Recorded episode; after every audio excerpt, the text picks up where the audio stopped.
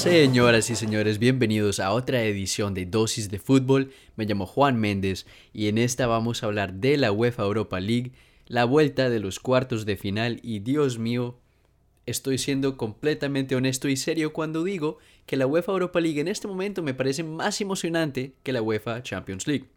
Y les voy a decir por qué si, ya, si no lo han visto ya en sus televisores y en sus teléfonos y en sus computadoras, porque Dios mío, está tremendo.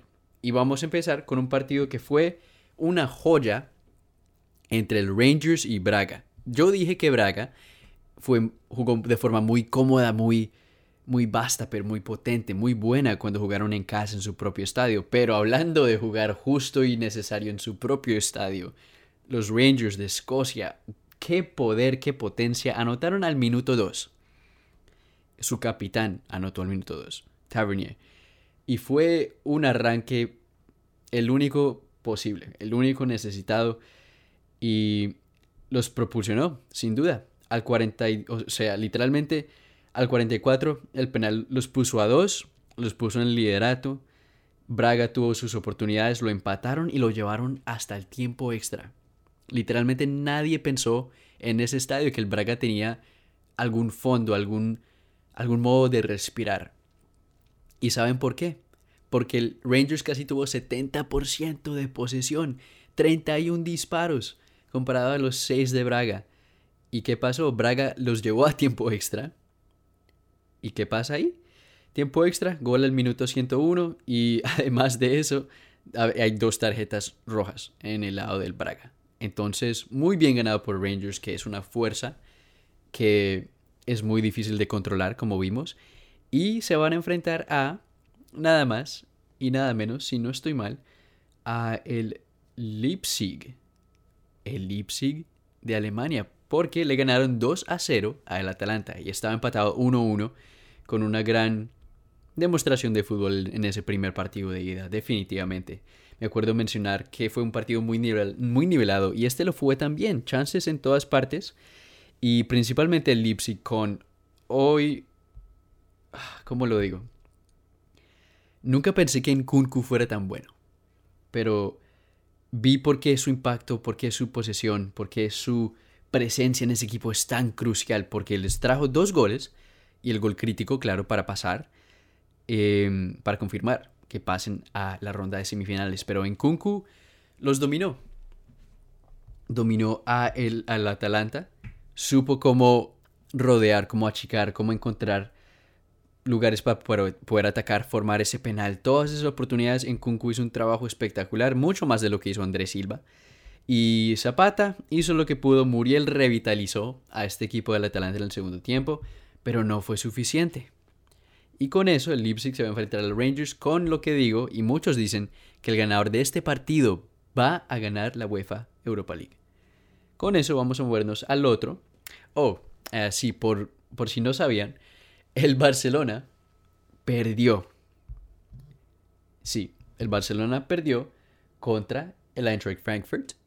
Y fue de una forma que ni loco me lo esperaba, porque estaba en el Camp Nou sí hay controversia con porque habían tantos fanáticos alemanes, qué pasó con los tiquetes, eso no importa, ni un segundo, eso no importa. El Barcelona tenía 75% de posición, menos disparos, supongo porque el Barcelona es un equipo muy... ¿Cómo se dice? Les encanta la posesión, controlan, pero a veces no crean en muchas situaciones o esperan mucho para crear. Y pues, ¿qué es lo que pasa cuando esperas mucho para crear? Te meten un gol al minuto, al minuto 4 de penal de Kostic. Te meten un gol al 36, al 67. Y ya es muy tarde porque vas perdiendo 3 a 0.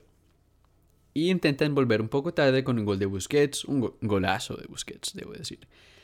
Y bueno. Eso es lo que nos pasa, señoras y señores. Santos Borré con un golazo. Dios mío, el colombiano. Ahí está el colombiano. Ahí está definitivamente brillando en el, extranjero, pero no en la selección. Pero bueno, eso es lo que pasa. El Frankfurt lo mereció. No me importa lo que diga la prensa, lo mereció y jugó de una forma espectacular. Y van a enfrentarse a un equipo que también jugó de una forma espectacular y no en casa. Muchos equipos ganaron de visitante en, esta, en estos partidos. Y este ejemplo fue el del West Ham, que no, no frenó. Entre el minuto 35 y el 50, o sea, entre primer y segundo tiempo, no frenaron. Dijeron, boom, gol.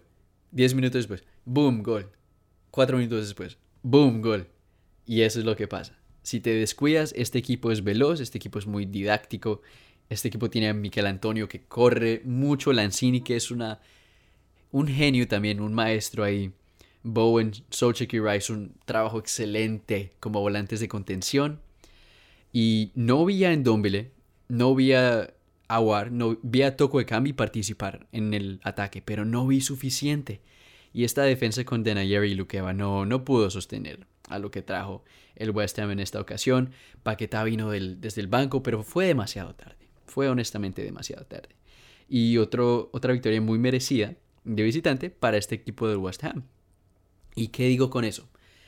West Ham contra el Frankfurt va a ser un muy buen partido.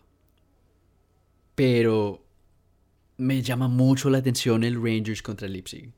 De todos modos, estos dos son unos, unos, partidos espectaculares y no se los pueden perder.